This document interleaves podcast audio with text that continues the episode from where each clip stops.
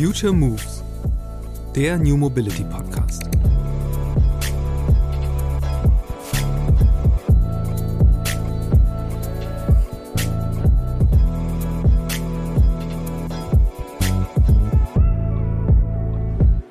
ganz viel äh, an, an, an Smart City Use Cases und an Dingen, die in der Stadt heute schon passieren und morgen aber eleganter passieren müssen, eben einfach eines vermissen, nämlich das Element Fläche. Also sprich, es wird dazu kommen und es ist ja heute schon so, dass ganz viele Dinge Fläche benötigen und in Innenstädten gibt es eben irgendwie ganz viel Mobilität, ganz viel Verkehr, ganz viel Menschen, ganz viel Geschäft, ganz viel Businesses, ganz viel Plattformen, äh, ganz viel neue Dinge, Food Delivery, ähm, äh, Same-Day Delivery und, und, und, und, und. Aber was es eben in der Innenstadt nicht oft gibt, ist sprachliegende Fläche und dafür kommt eben die bestehende Gebäudesubstanz unserer Meinung ähm, nur in Frage, also sprich eine intelligente Nutzung bestehender Gebäudesubstanz, die genau dafür für die Infrastruktur, für Proximity-Leistungen mitgenutzt werden kann und das ist quasi eigentlich unser zentraler Aufschlagpunkt. Vor einiger Zeit hatte ich einen Gast in diesem Podcast, der gerade dabei ist, mit einer Gruppe Gleichgesinnter ein ehemaliges Parkhaus umzubauen, um darin wohnen zu können.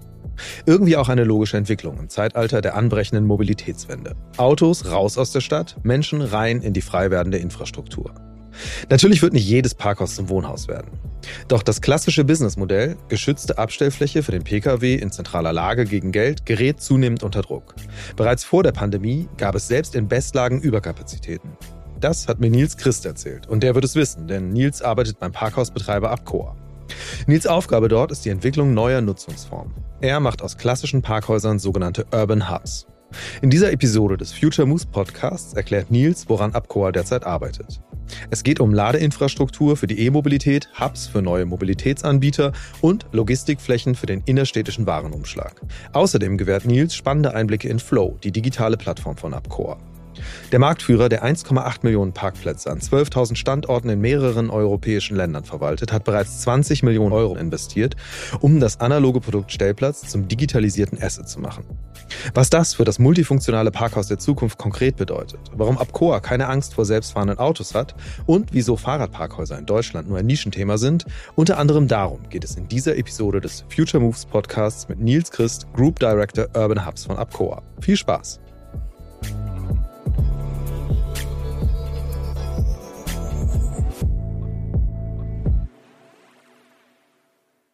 Hallo Nils, schön, dass du im Podcast bist. Sehr gerne, freut mich sehr. Wir wollen über Parkhäuser reden, beziehungsweise wir wollen darüber reden, äh, wie eigentlich das Parkhaus der Zukunft aussieht, äh, ob man es überhaupt noch braucht, beziehungsweise was es halt äh, können, bieten muss, damit man es überhaupt noch braucht. Ähm, du bist zuständig für den Umbau beziehungsweise die Neugestaltung von Abcoa Parkhäusern als Urban Hubs. Ähm, lass uns mal ganz am Anfang anfangen. Woher kam überhaupt die Idee zu sagen, so, ja, wir müssen vielleicht ein bisschen mehr anbieten als Stellplätze? Ja, ähm, die Idee kam schlussendlich ähm, dadurch bedingt auf, als dass uns alle ja ähm, irgendwo die gleichen Umgebungsumstände äh, ähm, umgeben. Ähm, also sprich, äh, die Mobilität verändert sich zugunsten von Shared Mobility, äh, zugunsten von elektrifizierter Mobilität, Mikromobilität. Auf der anderen Seite ist es so, dass wir alle ähm, ganz offensichtlich äh, sehr viel weniger äh, den örtlichen Handel aufsuchen zugunsten von äh, Online-Angeboten und dadurch bedingt eben immer mehr Logistikverkehre in Innenstädten unterwegs sind, die noch weiter die Straßen verbarrikadieren. Ähm, zu guter Letzt ist es so, dass äh, auch immer mehr Bürger in ähm, urbanen äh, Lagen leben, in großen Städten, immer weniger in der Peripherie, was bedeutet, dass immer weniger Fläche für Alltagsdienstleistungen auf immer mehr Bürger relativ kommt. Und äh, deswegen haben wir gesagt, ähm, wir wollen uns äh, tatsächlich proaktiv äh, dieser Zukunft in Städten stellen, weil wir die Fläche haben, weil wir die digitale Infrastruktur dazu haben und äh, wir keine Lust haben, als Marktführer in unserem Segment irgendwann mal von irgendjemandem mitbeteiligt zu bekommen, was wir dann äh, in der ja. Zukunft äh, besser machen sollten. Ist das, ist das eigentlich ein Corona-Baby sozusagen, das Projekt, oder ist das schon älter? Nein, das ist älter. Die äh, Strategie, wie wir dazu äh, definiert haben und äh, die Dachmarke, die wir dazu entworfen haben, die ist vor Corona geboren. Aber natürlich war es so, dass wir durch Corona erkannt haben, dass die Diversifikation von unserem Angebot ähm, deutlich schneller gehen sollte, als es ursprünglich ja. vielleicht mal der Fall gewesen ist. Wie waren das? Also kannst du mal so ein bisschen Zahlen geben? Wie war eigentlich der, der Effekt auf Parkhäuser? Ja, ähm, schlussendlich ist es einfach zu erklären. Wir haben drei, ähm, 13.000 Parkhäuser, die sich ähm, auf 13 Landesgesellschaften verteilen und äh, diese Parkhäuser könnt ihr euch vorstellen an Flughäfen, an Messen, in äh, Shoppingcenter, Citycenter Standorten, die waren natürlich nicht äh, allzu äh, gut besucht ähm, in diesen Pandemiejahren, weil keiner mehr äh, essen, äh, ins Kino oder äh, shoppen gehen konnte, was bedeutet, dass wir äh, tatsächlich in den Parkhäusern große Leerstandsquoten haben. Auf der anderen Seite ein Asset-Light-Modell, sprich wir pachten diese Parkhäuser an, die gehören nicht uns und insofern durchaus äh, wirtschaftliche Defizite entstanden Ja. sind. Und ähm, was heißt das jetzt? Also mal jetzt produktiv nach vorne gewendet. Also klar, der Verkehr nimmt wieder zu allgemein. Äh, Pandemie ist vorerst mal überwunden, würde ich sagen. Das heißt also, wir kommen so ein bisschen zu der Normalität zurück, dann auch wieder zu den normalen Verkehren in Städten. Ähm, aber klar, der Trend ist ja eindeutig, äh, beziehungsweise auch die Zielsetzung zu sagen, Autos sollen halt aus den Innenstädten rausgedrängt werden. Äh, individuelle Mobilität wird perspektivisch teurer werden. Das heißt also, ihr werdet halt freie Flächen haben. Ähm, wie, wie, wie, über welchen Anteil an so einem Parkhaus reden wir eigentlich, der jetzt zur Verfügung stehen wird, perspektivisch? schwierig generisch zu beantworten, weil dieser freie Anteil an Flächen zum einen A schon existiert, insofern als dass äh, selbst ähm, in absoluten Peakzeiten, also Samstagnachmittag, eigentlich freie Flächen in Parkhäusern in aller Regel Gab existieren. es vor fünf Äh, Jahren auch noch nicht, oder? doch, das gab es Ja? auch vor fünf Jahren schon. Es ist einfach so, dass ähm, wir Deutschen offensichtlich eher dazu geneigt sind, dann das achte oder neunte Mal äh, um, äh, um einen Block zu fahren, in der Hoffnung, äh, irgendwo einen freien Straßenparkplatz zu finden, als dann tatsächlich den freien Platz im Parkhaus. Ähm, Die aber ja auch teurer werden. Das heißt also eigentlich. Natürlich. Äh, Auf der anderen Seite ist es so, dass die Städte natürlich nicht äh, gerade erpicht äh, darauf sind, äh, Straßenparkplätze weiter zu betreiben, weil eben äh, diese Straßenparkplätze weichen oder weichen sollen zugunsten von äh, Scooter- und Radwegen, äh, zugunsten von Grünzonen, Erholungszonen etc. Insofern wird sich viel äh, des Innenstadtverkehrs, was ein Teil äh, der Antwort auf deine Frage liefert, ähm, zentralisieren auf bestehenden Parkraum. Ähm, irgendwo müssen schließlich auch die Taxen, die Flotten, die Shared Mobility-Anbieter, die Mikromobilitätsanbieter ihre Flotten managen können, desinfizieren können, reinigen können, laden können. Äh, da kommen wir ins Spiel und auf der anderen Seite sehen wir schon ähm, äh, auch durchaus noch, noch große Chancen äh, im Individualverkehr in Städten, der äh, unserer Meinung nach nicht äh, generell verbannt wird, sondern der äh, sich verändern wird zugunsten von elektrifizierten Pkw. Aber auch die müssen irgendwo, ja, wie gesagt, äh, geladen werden. Und diejenigen, die in der Innenstadt leben, ein eigenes Auto haben, aber äh, nicht äh, die, die, äh, den Segen haben, eine eigene Ladesäule oder eine Wallbox irgendwo zu installieren, die müssen schließlich ihr, ihren Pkw irgendwo unterstellen dürfen und auch laden Ja. können. Dann lass uns doch mal äh, jetzt tatsächlich so ein bisschen in diese einzelnen Bereiche reingucken. Du hast es eben äh, selbst gesagt, es gibt keine pauschale Antwort, aber es gibt ja schon ein paar, äh, ich sag mal, Signature-Parkhäuser, die ihr, Ja. äh, wo ihr versucht, möglichst viel dieser Ideen schon umzusetzen. Ähm, ich finde einen spannenden Punkt, den du gerade erwähnt hast, ähm, neben dem naheliegend, dass, dass man sagt, okay, wir brauchen Ladesäulen. Das sind ja, ähm, kannst du vielleicht auch noch zwei, drei Sachen zu erzählen, Mhm. wie eigentlich da die Strategie ist, wie schnell man da wirklich Ladekapazitäten haben wird. Ähm, ich finde den Punkt aber interessant, dass du sagst, ähm, eigentlich wollt ihr der Ort sein, wo eben auch neue Mobilität gemanagt wird. Also wo äh, Serviceflächen sind für eben Carsharer meinethalben. Ähm, wie sieht das konkret aus? Also ich weiß, es gibt schon äh, durchaus ähm, solche Flächen, dass eben ähm, Abo-Anbieter dort sozusagen ihre Hubs bei euch mit drin haben. Ähm, Erklär mal oder geh mal ein bisschen, ins Detail bitte, äh, wie eigentlich neue Mobilitätsdienstleistungen integriert werden in Mhm. bestehende Parkhäuser. Ja, gerne. Ähm, ich glaube, das ist äh, insbesondere beim, beim Carsharing oder beim äh, virtuellen Car Rental, was irgendwie so eine, so eine Hybrid-Sache ist zwischen Car Rental und Carsharing, darum gehen muss, ähm, sehr viel bequemer äh, und alltagstauglicher das Angebot des Carsharing ähm, dort anzubieten, wo es auch tatsächlich hingehört. Also Ja. sprich, ähm, ich glaube, dass eine Familie wie meine, ich bin Vater zweier kleiner Kinder, ähm, äh, auch zukünftig keine Lust hat, in der Innenstadt erstmal irgendwie acht ähm, äh, Minuten durch Schnee, Regen und Matsch äh, zu warten, um das nächste Carsharing-Fahrzeug zu finden, das dann gegebenenfalls verraucht oder nicht so wirklich ähm, gut daherkommt, äh, sondern dass ich es dort gerne aufnehmen möchte, wo es, äh, äh, wo es benötigt wird. Also sprich äh, in der Innenstadt, im Shoppingcenter oder äh, dort, wo ich einfach bin und wo ich hin möchte. Bedeutet, die, die Flächendeckung ähm, in diesen Shared Mobility Angeboten spielt eine wesentliche Rolle.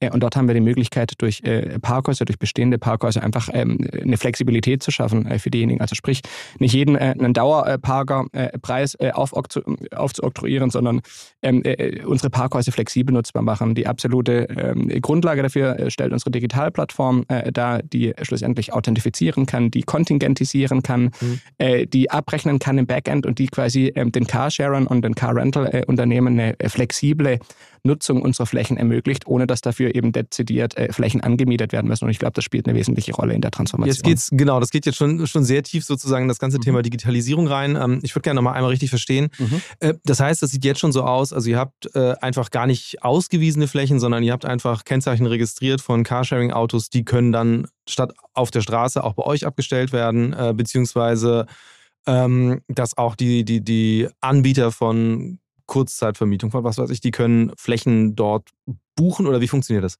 Es gibt verschiedenste Formen, ehrlich zu sein. Es gibt von allem alles, wenn du so möchtest. Es gibt auf der einen Seite stationsbasierte Carsharing-Angebote, die tatsächlich einen Hub äh, äh, statisch betreiben. Auch dann mit einem Counter oder ist das dann rein digital?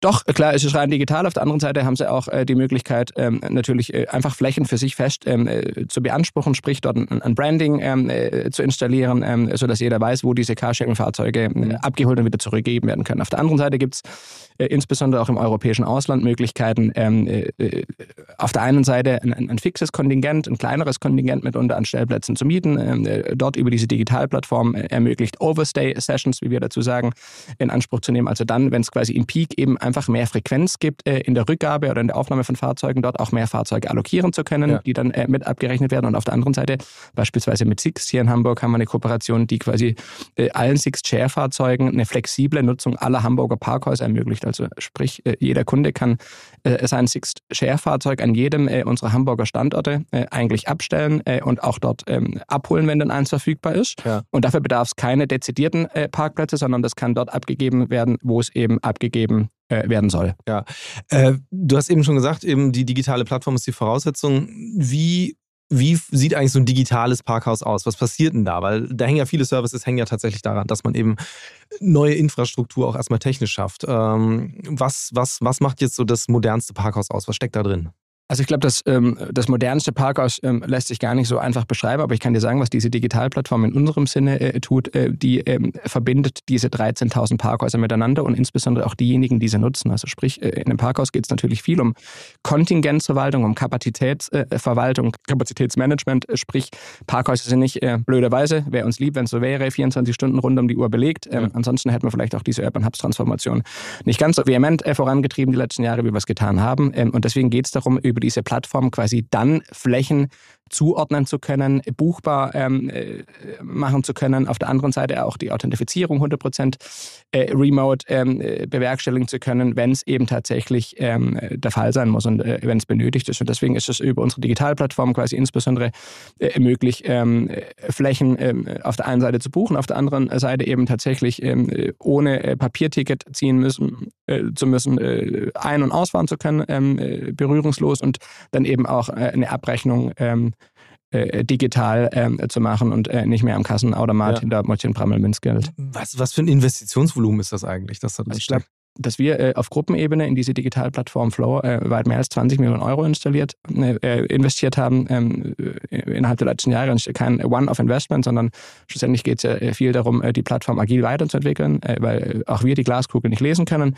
Ähm, und deswegen immer wieder neue Anforderungen entstehen, immer wieder neue äh, Möglichkeiten, immer wieder neue äh, Anpassungsbedürfnisse entstehen. Und deswegen äh, ja, wandert da durchaus stattlich Investitionsvolumen diese Plattform bei uns. Und wie funktioniert das technisch? Also klar, es gibt so die eigene App, logischerweise, aber richtig, richtig smart wird die ganze Geschichte erst, wenn es integriert wird in andere Lösungen. Ähm, mhm. Jetzt nehme ich an, im Fall von Six ist es so, ähm, wo, wo, steckt denn das noch mit drin? Also weil Hintergrund der ganzen Sache ist, dass eigentlich ja ähm, mit vielen Leuten, mit denen ich mich schon unterhalten habe, ist immer so der persönliche Pain. Äh, ja klar, ich finde neue Mobilität super und ich will die, die Bandbreite haben, ich will multimodal mich bewegen, aber mich nerven halt diese 40 Apps, die ich habe.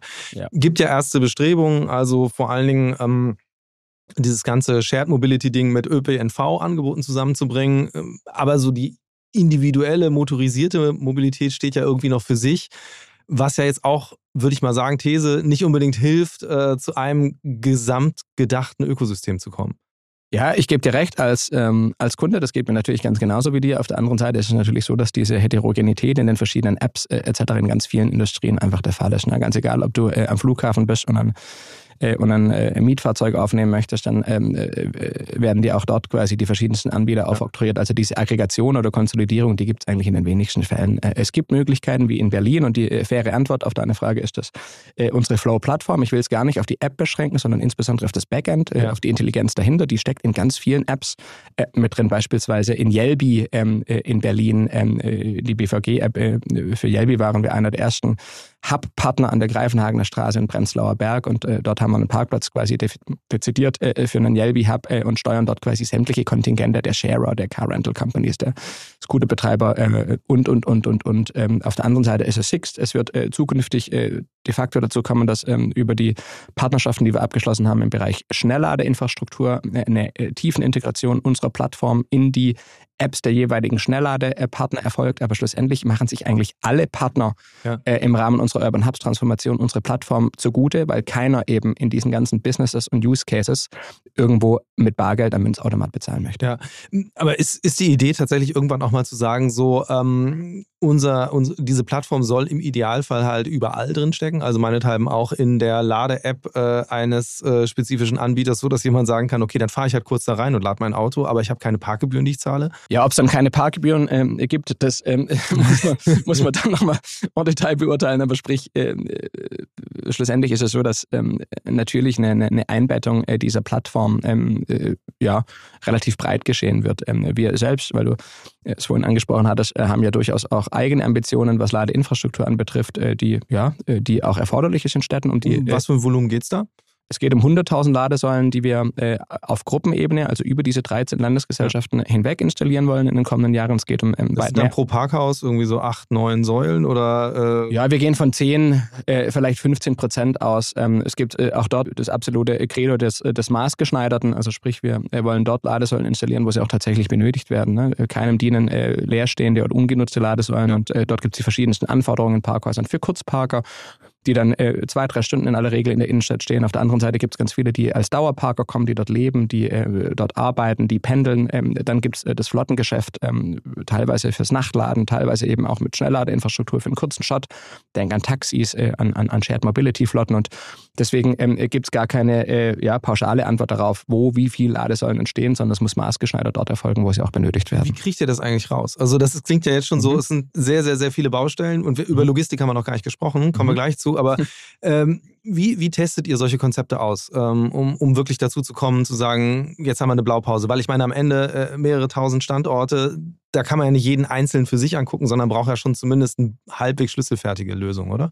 Ja, wobei wir schon, glaube ich, relativ viel ähm, Basisintelligenz in der Nutzung äh, unserer Parkhäuser haben. Also wir wissen in aller Regel schon äh, sehr genau, wir haben da vor vielen Jahren dezidierte Tools entwickelt mit der Boston Consulting Group, die sich äh, mit, den, mit den Belegungsquoten, mit den Einfahrtszeiten, mit den Verweildauern zu unterschiedlichen Tages, äh, Nacht- äh, und, und, und Wochentagen äh, Zeiten eben beschäftigen. Und deswegen wissen wir schon in aller Regel ganz genau, wie viel Frequenz wir in welchem Parkhaus haben, wie lange die Leute wann parken. Wir wissen auch in aller Regel, was sie dort tun. Mhm. Äh, denn schlussendlich, äh, auch wenn uns das lieb wäre, kommt ja niemand einfach nur des, des coolen Parkens wegen äh, in ein Parkhaus. Das wäre die, wär die Königsdisziplin. Ja, absolut. Also natürlich, jeder herzlich eingeladen, zu uns auch zum Digitalparken einfach mal eine Runde so zu kommen, ohne danach ins Kino zu gehen. Da freuen wir uns darüber.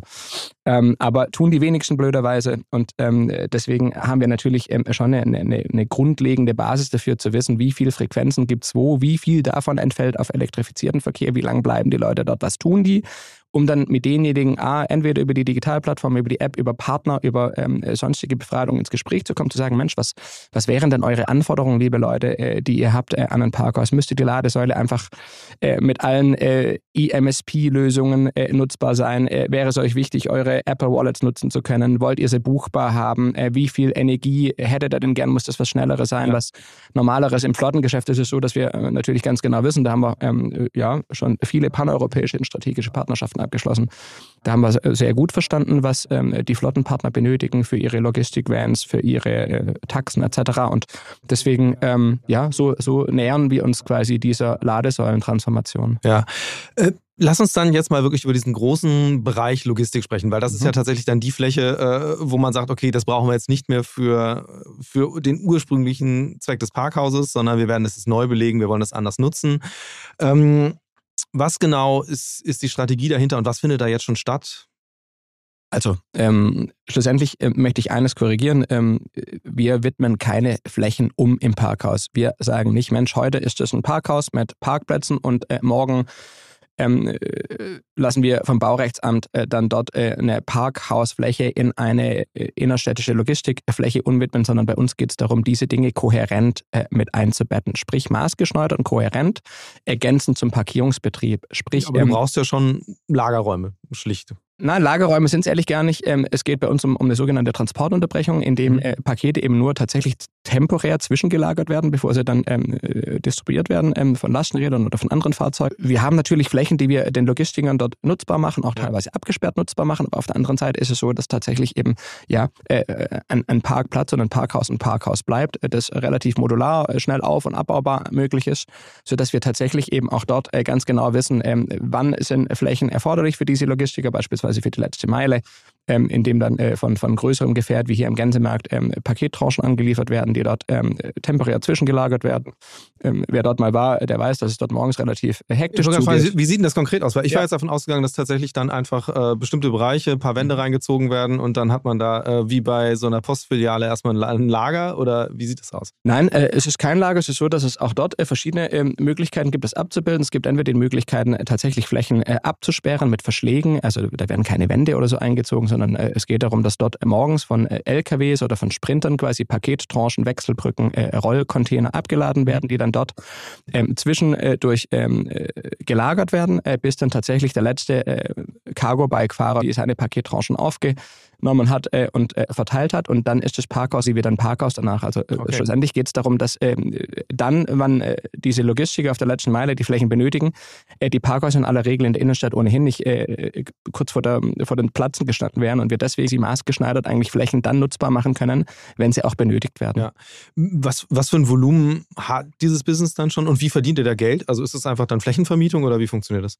Ähm, es ist eine Mixtur. Ähm, ein Volumen hat es durchaus angenommen. Ähm, ich kann mich noch erinnern, vor ja, zwei, zweieinhalb Jahren haben wir mit einem Projekt, das sich äh, Parkup nannte, vom Bund gefördert, ähm, in Stuttgart ähm, in unserem Home-Turf ähm, das erste Lastenrad-Projekt quasi gemeistert mit äh, verschiedenen Partnern, mit dem Fraunhofer-Institut und einigen weiteren, äh, mit Velo Carrier äh, aus Stuttgart und haben dann gesagt, Mensch, mal gucken, äh, wie sich äh, diese, diese Radkurierlogistik entwickelt und ob da tatsächlich was daraus entsteht. Und nachdem wir dieses Projekt eben dann dort gemanagt haben mit unseren Partnern, ähm, ist dann schon relativ viel Nachfrage entstanden, ob sowas denn tatsächlich skalierbar mit uns möglich wäre. Und da wir in Deutschland alleine ähm, mehr als 300 Parkhäuser äh, in Bestlagen, in Zentrallagen, in Großstädten haben, ist es natürlich prinzipiell absolut denkbar. Und äh, dann haben wir äh, damit begonnen, äh, diese Sache tatsächlich relativ ähm, ja, fulminant und vehement ähm, in, in eine Form von Skalierbarkeit zu überführen. Heutzutage haben wir mehr als 50 dieser Mikrodepots mhm. in Städten, die also schon eine ganze Menge äh, dazu äh, dienen und leisten, äh, die Luft zu verbessern, den, den Verkehr auf der letzten Meile zu verbessern. Ähm, diese Hubs machen sich verschiedenste Partner ähm, zugute oder beziehungsweise davon profitieren verschiedenste Partner. Auf der einen Seite aus der CAP-Branche, UPS, GLS, wie sie alle heißen. Ja. Auf der anderen Seite verschiedene Partner, die solche Hubs Hubs auch für intralogistische Zwecke nutzen, ähm, aus der Food-Delivery-Branche, ähm, also schlussendlich überall dort, wo geliefert ja. werden muss kommen solche Hubs ähm, schon zum Einsatz. Ist das, ist das ein reines Großstadt- oder Metropolenthema? Oder? Heutzutage ja. Ich würde sagen, heutzutage ist es so, dass äh, durch, die, durch die dichte Bebauung und durch die vielen Stops, äh, die da eben tatsächlich realisiert werden können, schon die Hauptnachfrage nach, nach urbanen Flächen oder nach urbanen Lagen ähm, äh, existiert. Auf der anderen Seite haben natürlich auch die Mittelzentren und die, ist nicht unbedingt die Kleinstädte in der Peripherie, aber die Mittelzentren schon auch ähm, einen Bedarf, ähm, äh, solche Hubs äh, mit einzusetzen, um dann ähm, ja auch in deren, äh, in deren Lagen eben den Verkehr ein Stück weit zu verbessern. Und äh, da gibt es auf jeden Fall große Pläne. Wir gehen davon aus, dass wir am Ende des Jahres sicherlich an die 70, 80 dieser Mikrodepots live haben. Mhm, okay. Nächstes Thema, zu dem ich kommen würde, ist, äh, hatten wir jetzt schon mehrfach gestreift, aber wenn es darum geht, die Integration anderer Mobilitätsmoden, ähm, eben, das ist ja auch ein Ziel, zu sagen, diese Hubs sollen halt auch ja, Intermodalität bieten, beziehungsweise Ausgangspunkt dafür sein. Ähm, wie, wie wichtig ist das für euch? Weil, also jetzt mal ketzerisch gefragt, am Ende geht es ja darum, ich meine, euer, euer Haupt-Use-Case ist halt, dass da ein Auto abgestellt wird, sozusagen, äh, von wem auch immer das da eingestellt wird. Ähm, aber das ist am Ende, da kommt ihr her, da verdient ihr mit Geld. Ähm, in dem Moment, wo ihr sagt, äh, okay, wir holen uns jetzt die in Anführungsstrichen Konkurrenz mit ins Haus, ähm, steckt da ja auch eine strategische Überlegung drin. Äh, die Frage ist so ein bisschen, was ist denn das Ziel dabei? Also ist das wirklich die Überzeugung zu sagen, wir müssen Verkehr reduzieren? Ist es die Überzeugung oder ist es die These zu sagen, Kunden werden das nachfragen, ähm, dass sie eben künftig äh, mit dem eigenen Auto zwar anreisen, aber dann mit einem Scooter weiterfahren? Und wie, wie wichtig ist dieses Thema überhaupt? Ähm, weil, das hatten wir ja schon gesagt jetzt am Beispiel des, der, der App, ähm, es sind ja immer noch zwei relativ getrennte Welten, ähm, die Automobilität und der ganze Rest. Um, um ehrlich zu sein und äh, um Bezug zu nehmen auf den ersten Teil deiner Frage, ist es nicht so, dass wir äh, die Shared Mobility äh, Anbieter oder die Mikromobilitätsanbieter als eine Konkurrenz Konkurrenz sehen, ganz im Gegenteil.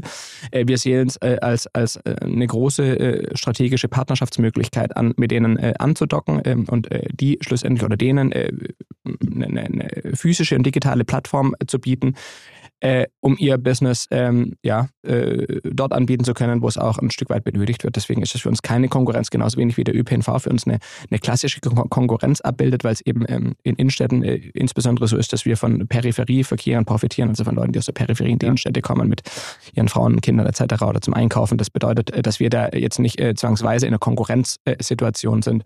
Ähm, äh, für uns spielt die intermodale Mobilität im Sinne von, von, von äh, Menschen, die ihr Auto abstellen und äh, dann ein anderes Verkehrsmittel aufnehmen, durchaus eine Rolle. Ähm, und da äh, gibt es mit Sicherheit auch noch viel Verbesserungspotenzial, was die Integration anbetrifft. Also sprich beispielsweise die Buchbarkeit. Ich, äh, biet, äh, ich, ich buche mir einen Parkplatz mit einer Ladesäule für ähm, drei Stunden, nehme dann an diesem Parkplatz direkt äh, gegebenenfalls oder zumindest mal eine Etage weiter unten mein äh, Rad auf ja. oder mein Scooter, mein Roller und fahre mit dem meine, ähm, äh, meine entsprechenden Strecken in der Innenstadt. Ähm, sowas gibt es äh, mitunter schon, äh, allerdings noch nicht flächendeckend, aber da, ähm, ja, glaube ich, wird sich einiges tun. Wie gut wird das angenommen? Also, weil das ist ja tatsächlich immer so ein bisschen die Wunschvorstellung, dass es eben mhm. genauso funktioniert, dass jemand, ich sag mal, vernünftig seine Mobilität gestaltet, in dem Sinne, wenn es halt irgendwie ähm, nun mal die beste Möglichkeit ist, mit dem E-Auto in die Innenstadt zu kommen, aber zumindest mhm. dann da äh, darauf verzichtet, weiterzufahren. Äh, nur ich glaube, man muss diese Services ja irgendwie ja, seamless machen. Inwieweit geht das und inwieweit wird es angenommen? Inwieweit ist es Theorie, dass die Leute das wirklich wollen? Das hm, ist eine gute Frage. Also ich glaube, dass wir da gar nicht der, der adäquateste ähm, äh, Gesprächspartner für sind. Äh, da müsstest du vermutlich eher tatsächlich mit den, mit den BVGs in, in, in Berlin oder so sprechen, die da eine, eine, eine sehr klare ähm, Analyse zu haben, wie gut denn diese intermodalen Hubs angenommen werden. Bei uns ist es eher so, dass es einzelne Racks gibt äh, am heutigen Tage, wo dann äh, Scooter äh, geparkt sind für Leute oder ähm, äh, Radbügel gibt, mit denen Räder aufgenommen werden können oder Carsharing-Fahrzeuge. Aber wir haben jetzt noch keine hundertprozentige Transparenz darüber, äh, mhm. wie dieser intermodale Transport quasi funktioniert, wie viele Leute, die bei uns geparkt haben, dann einen Scooter aufgenommen haben oder ob da Leute gegebenenfalls einfach als Fußgänger ähm, äh, ja. am Gänsemarkt beispielsweise reingegangen sind und sich dort ein Rad aufgenommen haben. Ähm, das gilt es aber zu verbessern und das spielt für uns natürlich schon eine wichtige Rolle. Ja. ja. Wie ist das überhaupt? Was für, was für eine Konsequenz hat das auf die Gestaltung von so einem Parkhaus? Weil es sind ja traditionell jetzt eher nicht so wahnsinnig äh, freundliche, vor allem nicht fußgängerfreundliche äh, Orte.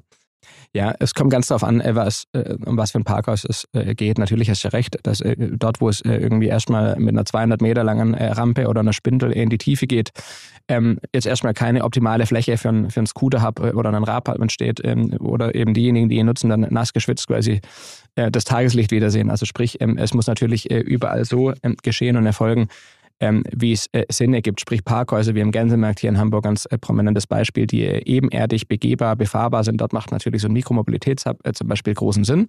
Äh, für Carsharing, Car Rental ist wieder was ganz anderes. Das kann ich natürlich auch wunderbar mit so einer Rampe machen, aber dort, wo es um Mikromobilität geht, ja. ähm, äh, ist es natürlich erforderlich, das architektonisch ähm, äh, so zu tun, wie es, wie es äh, für den Endnutzer auch Sinn ergibt. Ja, und äh, du hast es eben schon erwähnt, Leute können, kommen da rein, äh, holen sich ein Fahrrad raus, ihr wisst nicht wie viele, aber das findet statt. Ähm, wie ist das umgekehrt? Ähm, ist eigentlich das für euch auch ein Thema, wirklich Zweiradstellflächen ähm, irgendwann mal als Business wirklich zu entwickeln? Oh, das haben wir schon in, in, in, äh, in vielen Ländern. Äh, in äh, Belgien beispielsweise, in Antwerpen gibt es ein riesengroßes Fahrradparkhaus, das wir betreiben. In der Schweiz haben wir Fahrradparkhäuser. In, in Deutschland wird es ähm, in, in, dem Jahr dazu kommen, dass wir ganz viele dieser diese Bikeboxen ausrollen mhm. werden, in denen dann diejenigen, die mit dem Rad eben jeden Tag zum Beispiel in die Innenstadt kommen, äh, zu ihrem Arbeitsplatz, ähm, beispielsweise eben so eine Radbock nutzen können, weil wir eben äh, insbesondere einen Bedarf äh, sehen für Leute, die ein hochwertigeres Fahrrad haben, ja. äh, das dann entsprechend sicher unterbringen zu können. Es gibt äh, heute schon in unseren ähm, Garagen ganz, ganz viele diese Batterieladestationen, äh, beispielsweise mit Swabby und mit Here Mobility arbeiten wir da zusammen, die dort ihre Flottenbatterien laden. Also äh, das, das Thema Mikromobilität per se spielt eine große Rolle, nicht immer nur im B2C-Kontext, aber wir äh, haben auch ähm, ja, eine große Notwendigkeit er, erkannt, den Mikromobilitätsprovider dort quasi äh, ja. effizienzbasierte Mehrwerte zu liefern, beispielsweise für Mikrowartungszentren oder eben für Batterieladestationen. Um nochmal kurz bei den Fahrrädern zu bleiben, ähm, ich weiß nicht, ob du was dazu sagen kannst, aber ähm, hier wird ja immer sehr neidisch eben geblickt. Äh, und jedes Mal, wenn irgendwo ein schickes neues Fahrradparkhaus, zuletzt irgendwie in Amsterdam, äh, hatte ich das gesehen, eröffnet wird, äh, sagt man, warum gibt es das hier nicht? Ähm, kannst du sagen, warum gibt es das hier nicht?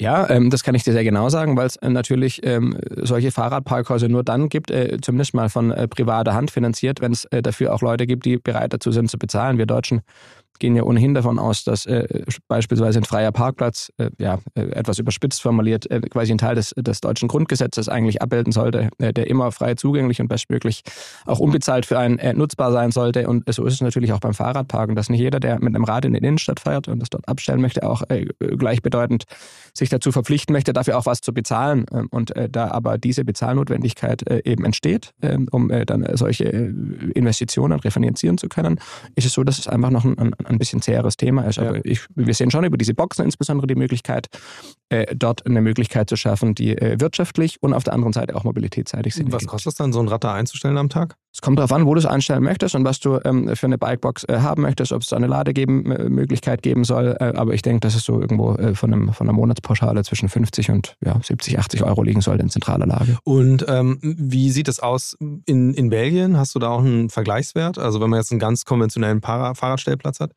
Äh, da geht es nicht um solche Boxen, sondern es geht um, ja. tatsächlich um ein Fahrradparkhaus im klassischen Sinne, das allerdings dann auch abgesperrt ist und äh, die Tarife sind dann dort ähm, natürlich ein Stück weit äh, günstiger. Äh, allerdings ist es dort quasi schon in der Architektur äh, dieses Parkhauses entsprechend berücksichtigt worden, also ein relativ ähm, äh, neuartiges Parkhaus, das allerdings tatsächlich hochfrequentiert angenommen ja. wird. Ähm, und dann ist es natürlich zudem auch noch so, dass überall dort, wo die Städte quasi auch nochmal ähm, ja, zutun wollen, wo ähm, vielleicht die, die Wirtschaftlichkeit des Einzelnen oder die die Zahlungsbereitschaft des Einzelnen dadurch kompensiert wird oder kompensiert werden kann, dass die Städte selbst äh, tatsächlich auch subventionieren und dort äh, zutun. Dort äh, gibt es auch eine andere Möglichkeit, sowas zu realisieren. Aber da sind wir auf jeden Fall dran. Aber so, so in Zahlen, also wo liegt das dann ungefähr? Also, weil mir, ich finde die Frage ja total spannend, weil mhm. du hast ja vollkommen recht. Ähm, es gibt inzwischen immerhin eine Diskussion darüber, dass man vielleicht Parkraum für Autos bepreisen müsste. Ähm, aber äh, beim Thema Zweiräder gibt es es überhaupt nicht. Kann man auch, kann man ja auch kontrovers diskutieren. Also ähm, will ich mich jetzt auch nicht festlegen. Äh, die Frage ist aber tatsächlich, äh, wie hoch ist denn die Zahlungsbereitschaft dann in so einem Markt, wo das Modell zumindest etabliert ist, dass man sagt, okay, für einen sicheren Parkplatz gebe ich auch Geld aus? Ich wünschte, ich könnte dir es beantworten, was äh, der Fahrradparkplatz in Belgien kostet. Ich kann es allerdings nicht. Ich kann dir allerdings sagen, dass diese Boxen irgendwo in, in, in nach unserer Analyse irgendwo zwischen ja, 40, 60, 70 Euro äh, für Radfahrer durchaus als, als Monatspauschale hergeben. Ja. Äh, Tagespauschalen zwischen ja, wahrscheinlich drei bis fünf Euro. Davon gehen wir aus. Ähm, so glauben wir daran, ähm, könnte das nutzbar gemacht werden. Ja. Okay, dann äh, lass uns die Fahrräder mal äh, beiseite stellen und nochmal zu dem Hub selbst kommen und zu einem Feld, ähm, was ich ganz spannend finde, beziehungsweise erklärungsbedürftig finde, weil ich mhm. hatte jetzt auf der Website bei euch gesehen, dass eben neue Technologie und Dienstleistungen ein Sektor äh, sind, äh, der da beschrieben wird, ähm, wo dann eben Begriffe auftauchen wie äh, dezentrale Fertigung oder Gesundheit. Das ist für mich jetzt schon sehr weit weg von dem, was ich mir unter einem Parkhaus vorstelle. Was genau ist damit gemeint?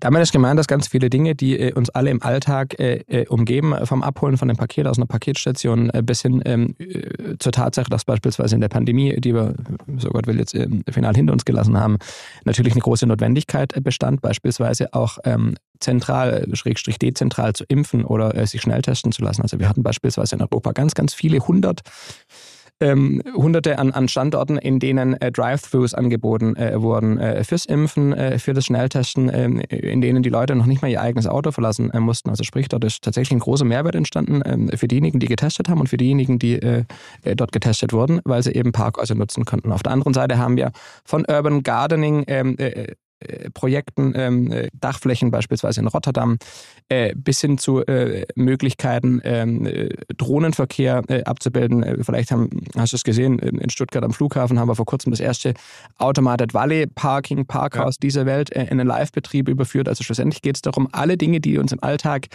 umgeben, ähm, zu zentralisieren, um dann tatsächlich Mehrwerte zu schaffen für die urbane Bevölkerung im Sinne von, von, von Freizeit, ähm, weil eben ganz verschiedene Umwege nicht mehr in Anspruch genommen werden müssen, sondern äh, viele Dinge an einer Ort und Stelle erledigt werden können, die äh, eben erledigt werden müssen. Ja, wie wichtig ist denn dabei eigentlich dann wirklich die ähm, ja, Kommunikation auch mit äh, den umgebenden Geschäften, Dienstleistungen, was es da auch immer gibt, weil ich meine, ähm, das ist ja jetzt, wenn man, du hast eben gesagt, autonomes Parken, ähm, würde ich gerne gleich nochmal drüber sprechen, weil mhm. spannendes Feld. Aber mhm. es gibt ja auch immer so die Idee, ja, dann, wenn die autonomen Autos irgendwann kommen, dann bezahlt ihr halt die Boutique die Fahrt äh, in diesem Auto bis in die Innenstadt. Mhm. Ähm, autonome Autos sind jetzt für euch natürlich äh, so ein bisschen der Endgegner, äh, wenn die nicht gerade geladen werden müssen. Ähm, kannst du gleich gerne noch was Gegenteiliges zu sagen, aber äh, kurz mal bei dem Punkt zu bleiben. Wie ist denn das jetzt, ähm, wie wichtig sind denn im Hinblick auf Parkgebühren, Parkfinanzierung auch, dass man da mal so ein bisschen neue Modelle entwickelt, antestet? Macht ihr sowas, dass ihr auch wirklich sagt, okay, ähm, hier gibt es halt ein Gesundheitszentrum und äh, wenn ich da einen Termin buche, dann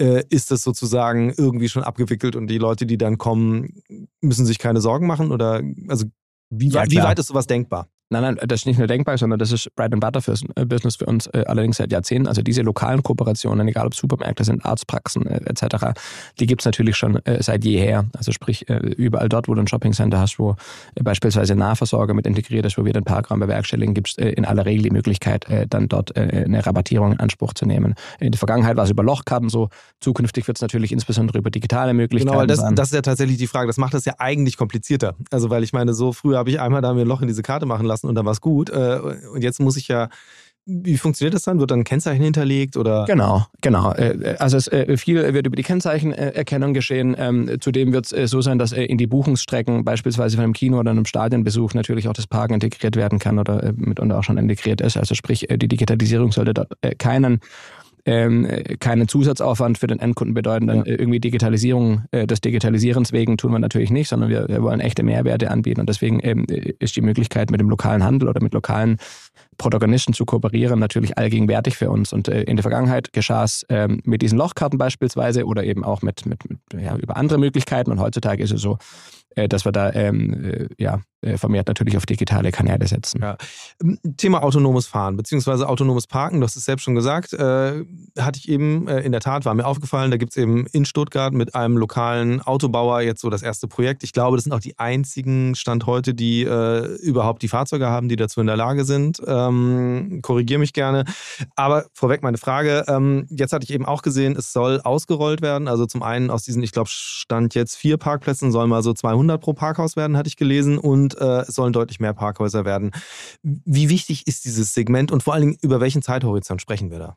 Also wir sprechen äh, über einen, über einen äh, ja, äh, eher mittelfristigen Horizont, zumindest mal, wenn es um die 200 Parkplätze pro Parkhaus geht. Denn äh, das würde bei ganz vielen Parkhäusern bedeuten, dass äh, bis zu 50 Prozent der Gesamtflächen quasi für dieses autonome Parken herhalten müssen. Wir arbeiten dort mit Bosch äh, und mit ähm, Daimler zusammen am Stuttgarter Flughafen. Mit Bosch haben wir eine strategische Partnerschaft abgeschlossen, äh, die dieses Thema Automated Valley Parking tatsächlich weg von so einem fancy und highly sophisticated äh, Solitär-Ding am Stuttgarter Flughafen und schon in der Form von Skalierbarkeit überführt in dem ja. Jahr, wonach äh, wir mit Bosch gemeinsam 15 bis 20 Häuser ausstatten werden im kommenden Jahr, die quasi die, ähm, die äh, entsprechenden Sensoren ähm, äh, bekommen werden und wo dann tatsächlich dieses Ökosystem im sprichwörtlichen Sinne ähm, dadurch entsteht.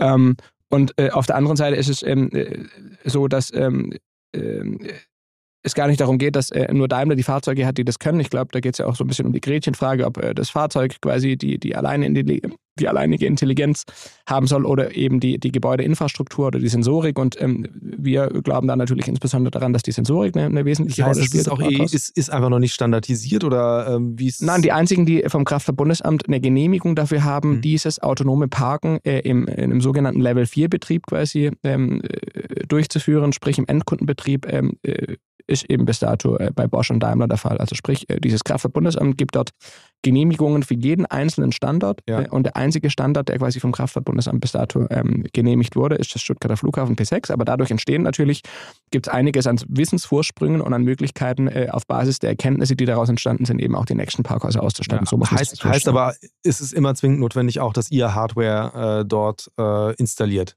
Genau, die Hardware steuert ja, übernimmt ja quasi das Fahrzeug, das mhm. dann fahrerlos eben äh, irgendwo abgestellt wird in der sogenannten Drop-Off-Zone und dann übernimmt quasi die äh, Sensorik ähm, von, ähm, von Bosch äh, dieses Fahrzeug okay. und äh, begleitet es eben irgendwo hin, wo äh, nicht so sonderlich viel äh, Parkdruck entsteht, in irgendeiner Tief- oder Hochetage. Und das wird von der, von der, ja, von der Infrastruktur dann quasi übernommen. Deswegen ist sie überall okay. erforderlich. Ah ja, okay. Ähm, dann nochmal das wirklich autonome Fahren. Also ist noch ein bisschen länger hin. Mhm. Wissen wir alle, äh, äh, die, die, die Hoffnung, die da geschürt wird, wurde ja schon häufig genug enttäuscht, beziehungsweise sozusagen ähm, vertagt. Aber was ist denn, was ist denn euer, euer Szenario? Ich habe vorhin selbst gesagt, autonome Autos irgendwo Endgegner, weil am Ende müssen die halt nirgendwo mehr parken. Ähm, wie seht ihr das? Wie, wie, wie reagiert ihr auf diese Zukunft äh, des möglichst komplett autonomen Innenstadtverkehrs? Also um ehrlich zu sein, glaube ich daran nicht. Äh, ich, wir glauben nicht daran, dass äh, der Innenstadtverkehr irgendwann mal äh, komplett autonom ist, weil es da natürlich irgendwie eine ganze Menge Hürden ähm, äh, zu meistern äh, gibt äh, im operativen Sinne, im juristischen Sinne, im, im, im technischen Sinne. Sprich, dass tatsächlich die Autos irgendwann mal 24 Stunden rund um die Uhr ausgelastet sind und deswegen viel weniger Autos benötigt werden, weil die eben alle voll autonom unterwegs sind.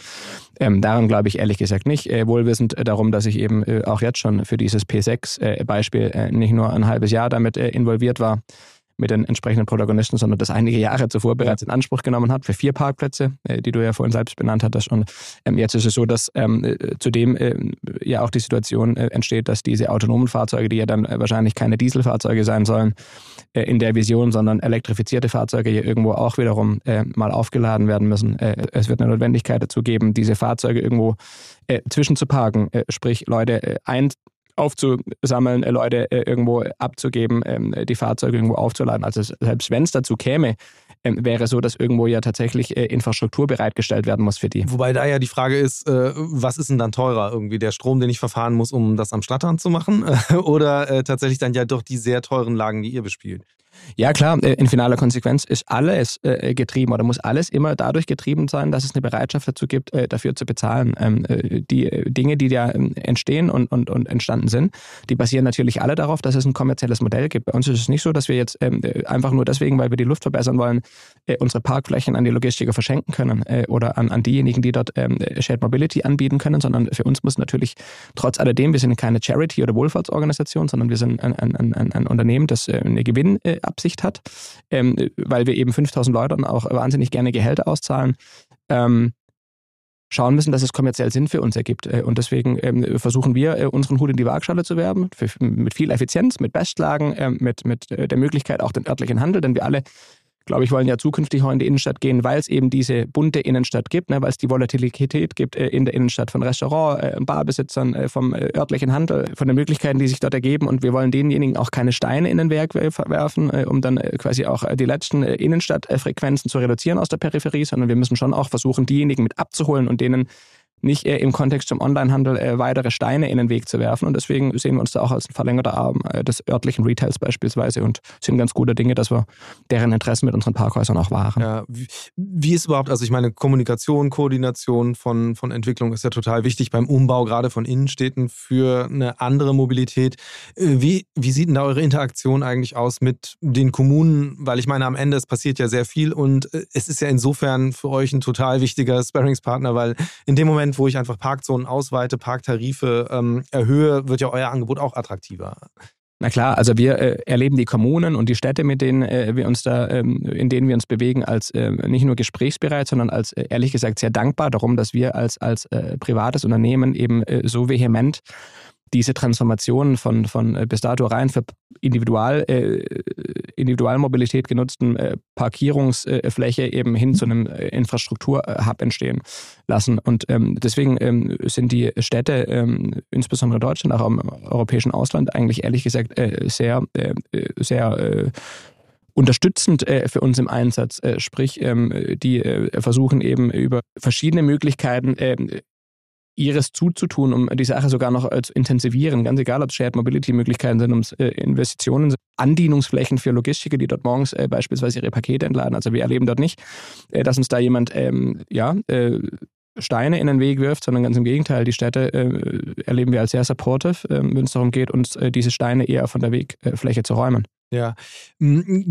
Ganz anderes Thema, aber so ein bisschen damit zusammenhängt, also was eben den, den klassischen äh, äh, den klassischen Parkkunden, Kundin äh, betrifft. Ähm, ein Thema ist ja auch, ähm, dass Parkhäuser in Anführungsstrichen immer enger werden, also umgekehrt, die Autos werden immer größer. Ähm, ihr reagiert ja auch darauf und beziehungsweise unterschiedlichste Anbieter reagieren darauf, aber ihr macht das eben auch. Zu sagen, es gibt jetzt auch Premium-Parkflächen. Ähm, wie, wie wichtig ist so ein Thema eigentlich auch? Ist das, ist das so ein bisschen so ein PR-Thema oder ist es tatsächlich, dass man sagen kann, okay, eigentlich äh, werden wir höchstwahrscheinlich in ein paar Jahren äh, mindestens mal ein zweigeteiltes Parkhaus haben, was solche Flächen angeht, äh, Holzklasse und dann den SUV-Parkplatz. Ähm, ist das ein Ding?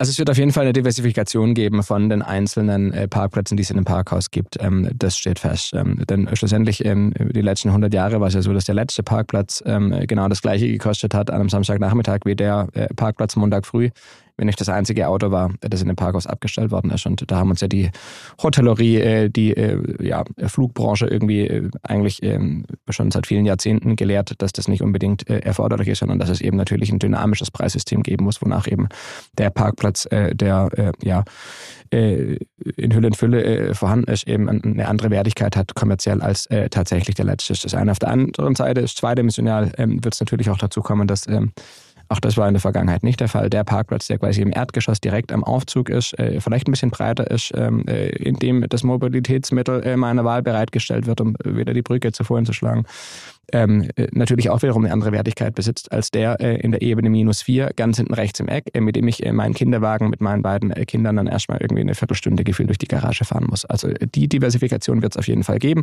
Ob jetzt tatsächlich dieses Thema breitere Stellplätze, Premium-Stellplätze ähm, eine, eine, eine, wesentliche Rolle darin spielt, wage ich zu bestreiten. Es gibt bereits Premium-Parkplätze an Flughäfen beispielsweise, die sind jetzt nicht so, ähm, so super krass ausgelastet, wie man es äh, meinen würde, mhm. auf Basis dieser vielen breiten und großen Fahrzeuge. Ähm, und in finaler Konsequenz kann es auch nur dann zu diesen Premium-Parkplätzen kommen, wenn derjenige, der so einen Premium-Parkplatz bucht oder nutzt, auch bereit ist, äh, diesen, diesen Mehrpreis dafür zu bezahlen. Und heute ist ja so, dass es in Innenstädten mitunter nicht ganz günstig ist, einen Wagen abzustellen. Und ähm, da wollen wir dann erstmal sehen, ob es tatsächlich eine Bereitschaft dazu gibt, dann nochmal da einen, ja. Schnaps draufzulegen. Ja. Ähm, lass uns mal äh, nochmal über das Thema Parkhausbauten überhaupt sprechen. Also, weil ich hatte vor einiger Zeit mal ähm, ein interessantes Gespräch mit äh, jemandem Stadtplaner hier aus Hamburg, der äh, an einem Projekt beteiligt ist, wo gerade ein altes Parkhaus umgebaut wird zu mhm. einem Wohngeschäftskommunikationszentrum. Ähm, das ist jetzt natürlich eine Ausnahmesituation, aber was er mir erzählt hat, ist, dass die pa Zahl der Parkplätze eigentlich sogar zunimmt. Also, dass dass immer noch erstaunlich viele Parkplätze gebaut werden. Ähm, ich weiß jetzt nicht, da ging es vor allen Dingen um Garagen bei Neubauten. Ähm, aber die Frage ist ja auch so ein bisschen, also auch Parkhäuser werden ja noch neu gebaut, weil eben alte sind irgendwann zu klein, zu eng, zu baufällig. Äh, verändert sich da auch die Architektur? Ja, de facto. Ähm, also wir sind ganz äh, oft involviert in, in Projektentwicklungen. Ich, es gibt jetzt natürlich insgesamt sehr wenig Neubauten im Innenstadtkontext, um mhm. ehrlich zu sein, aber was schon häufig geschieht, ist, ist, dass es neue Quartiersentwicklungen gibt in der Peripherie von Städten, wo dann quasi ehemalige Flugfelder oder äh, brachliegende Grundstücke eben in neue Quartiere überführt werden und äh, in die Projektentwicklungen und in solche Parkhaus-Neubauten sind wir dann meistens auch schon tatsächlich im, im, im Rahmen der Projektentwicklung involviert, um ja. beispielsweise dafür Sorge zu tragen, dass eben dann doch auch ein etwas größerer LKW oder ein Sprinter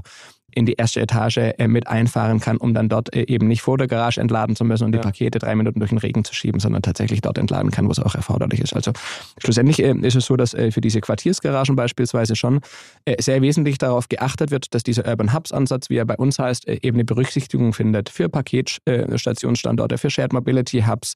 Ähm, dort spielt das Thema der Kontingentisierung, Anwohner, Büromieter, Kontingenzverwaltung, Kontingenzverwaltung für Shared Mobility Anbieter etc eine noch größere Rolle als hier in Innenstädten äh, und wird aber dann tatsächlich schon auch sehr, ja, sehr fokussiert äh, eigentlich berücksichtigt von denjenigen, die solche Projektentwicklungen treiben. Ja, wie viele wie viel Partner sind da eigentlich jetzt in so einem Urban Hub mit involviert? Weil ich meine, früher war es einfach, äh, ihr habt ein Parkhaus betrieben, fertig. ja, ja. In gewisser Weise ist es heute auch noch so. Also wir betreiben quasi äh, Parkhäuser. Ähm, was äh, sich nur verändert hat, ist äh, die, äh, ja, die Breite oder die Bandbreite derjenigen, die das Parkhaus nutzen. Äh, heute sind es in aller Regel Kurzparker, Dauerparker, allerdings äh, dazu eben auch ganz viele Flotten. Ja. Es sind Businesses. Es sind Partner, die dort ähm, wie Bosch Hardware installieren, um dann ihr Business wieder ja, betreiben zu können. Es sind Partner wie die Logistiker, die dann Teilbereiche davon nutzen. Es sind äh, Partner aus der Schnellladeindustrie, ähm, äh, die dort ihre, ihre äh, Schnelllade ähm, sollen zukünftig bereitstellen werden. Ich würde sagen, äh, es gibt auch da keine pauschale Antwort, wie viele Partner denn äh, vonnöten sind, um dann ein Parkhaus an einen Urban Hub nennen zu dürfen. Aber es ist davon auszugehen, jetzt hier am Hamburger Gänsemarkt beispielsweise haben sie wirklich knapp zehn ähm, mhm. verschiedene Partner, die dort ähm, eine Berücksichtigung finden in dem Parkhaus. Aber in aller Regel gehen wir davon aus, dass es sicherlich äh, sechs bis sieben äh, ergänzende Use Cases sind, äh, die wir ja flächendeckend in Deutschland in unseren Parkhäusern einführen werden. Oder in ganz Europa besser gesagt. Ja, okay. Ähm, ich würde zum Schluss gerne zu einer Rubrik im Podcast kommen. Und zwar spreche ich mein, äh, mit meinen GästInnen über ihren Mix der Woche, äh, wie sie selbst sich äh, bewegen. Ähm, Frage vorweg, weil ich war mir vorhin nicht sicher, äh, ob ich es rausgehört habe. Hast du ein eigenes Auto? Ja. Okay, und ähm, weil du nur gesagt hattest, du willst halt kein Sharing-Auto suchen. Ich wusste nicht, wie, wie anekdotisch das sozusagen ist, aber ähm, hast ein eigenes Auto, fährst Auto, nutzt Parkhäuser, aber ähm, ja, erzähl mal, wie bewegst du dich durch den Alltag? Und wie wichtig ist tatsächlich der Aspekt ähm, Verkehrswende, Mobilitätswende für dich auch äh, in deinem eigenen Verhalten?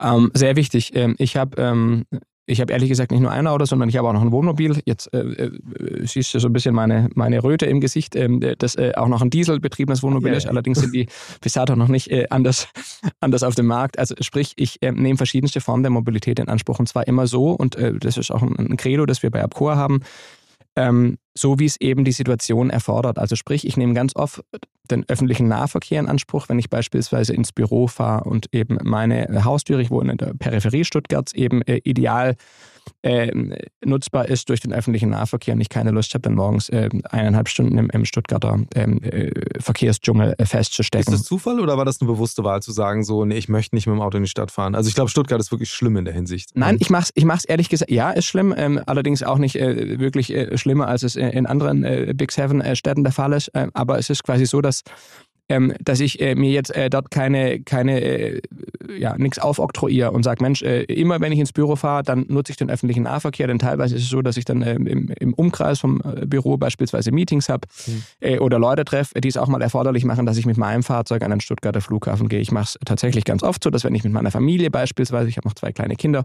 in die Stuttgarter Innenstadt fahre, dass ich dann einer derjenigen bin, die da tatsächlich ähm, in einem unserer Parkhäuser in aller Regel in Stuttgart ihr Auto stehen lassen. Ähm, teilweise machen wir es auch mit dem öffentlichen Nahverkehr und von dort an andere Mobilitätsmittel in Anspruch nehmen. Ähm, sei es der öffentliche Nahverkehr, sei es mal ein Scooter, mit dem meine Frau und ich äh, dann durch die Stadt ähm, fahren. Ähm, also auch da gibt es äh, ja, äh, eine große Bandbreite an Mobilität, die wir in Anspruch nehmen. Ich äh, kommt auch dazu, dass ich immer mal wieder ins Flugzeug steigen muss, weil ich eben äh, Kraft meiner Verantwortung 13 ähm, europäische Länder quasi vertrete ja. im Rahmen dieser Transformation. Deswegen gibt es bei mir alles an Mobilität, das innerhalb von einer Woche in Anspruch genommen wird und es entscheidet quasi immer, es entscheidet natürlich die äußeren Umgebungsbedingungen, ähm, Regen, Schnee, Hitze, es entscheidet, mit wem ich unterwegs bin, ob mit einem Kollegen, mit meiner Frau oder mit den Kindern.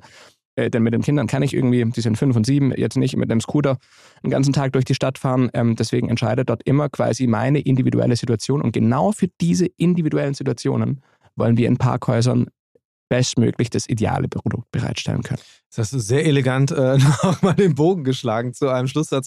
Ähm, ich danke dir ganz herzlich für diese äh, Einblicke in wirklich äh, diesen ja doch am Ende sehr gravierenden Wandel, der da gerade in diesen Parkhäusern stattfindet. Ähm, ich persönlich betrete die fast nie, weil ich halt einfach äh, nie mit dem Auto in der Innenstadt unterwegs bin, weil ich es schrecklich finde und äh, nach allen Möglichkeiten versuche zu vermeiden. Aber ich sehe, ich sehe natürlich ähm, durchaus die Notwendigkeit, dass es eben, ich sage mal, organisierten Parkraum gibt, dass es vor allen Dingen auch bepreisten Parkraum gibt, egal ob das jetzt in einem Parkhaus ist, bei einem kommerziellen Anbieter oder eine öffentliche Fläche, weil ich eben auch glaube, ähm, Platz ist kostbar und äh, sollte auch so genutzt werden, dass er vorrangig jetzt mal alles, was draußen ist, äh, Menschen zur Verfügung steht, die zu Fuß gehen oder mit dem Rad fahren und äh, Verkehr zu minimieren. Am Ende haben die meisten, hat jeder was davon oder die meisten Leute was davon. Absolut und vielen Dank fürs Kompliment der Eleganz. Das gebe ich so eins zu eins zurück für das Finish hier. Ähm, ich ähm, glaube, dass diese Urban Hubs Transformation von uns insofern eine, eine, große Wertigkeit für die Städte und äh, für dich äh, völlig wurscht, ob du bis dato mit einem Auto in der Innenstadt unterwegs warst oder völlig wurscht, äh, wie oft ich äh, das tue in einer Woche,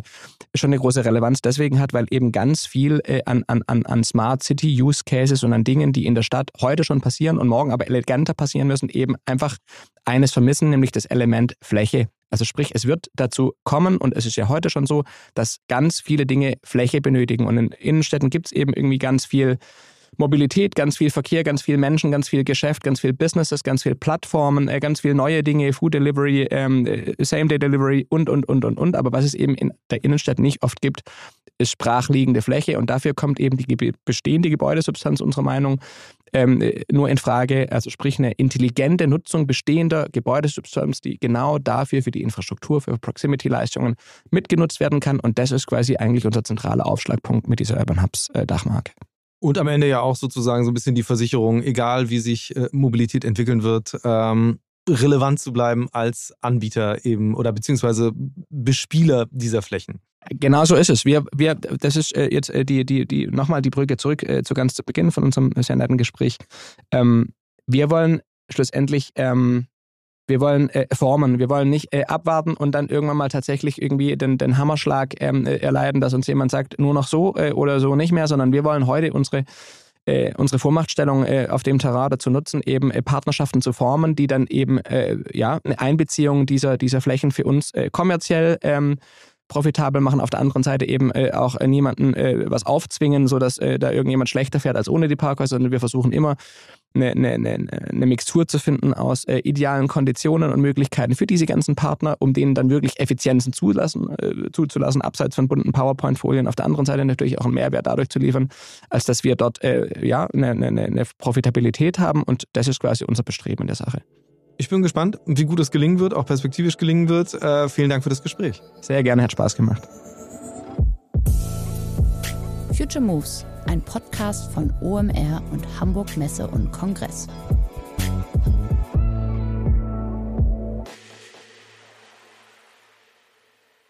Dieser Podcast wird produziert von Podstars bei OMR.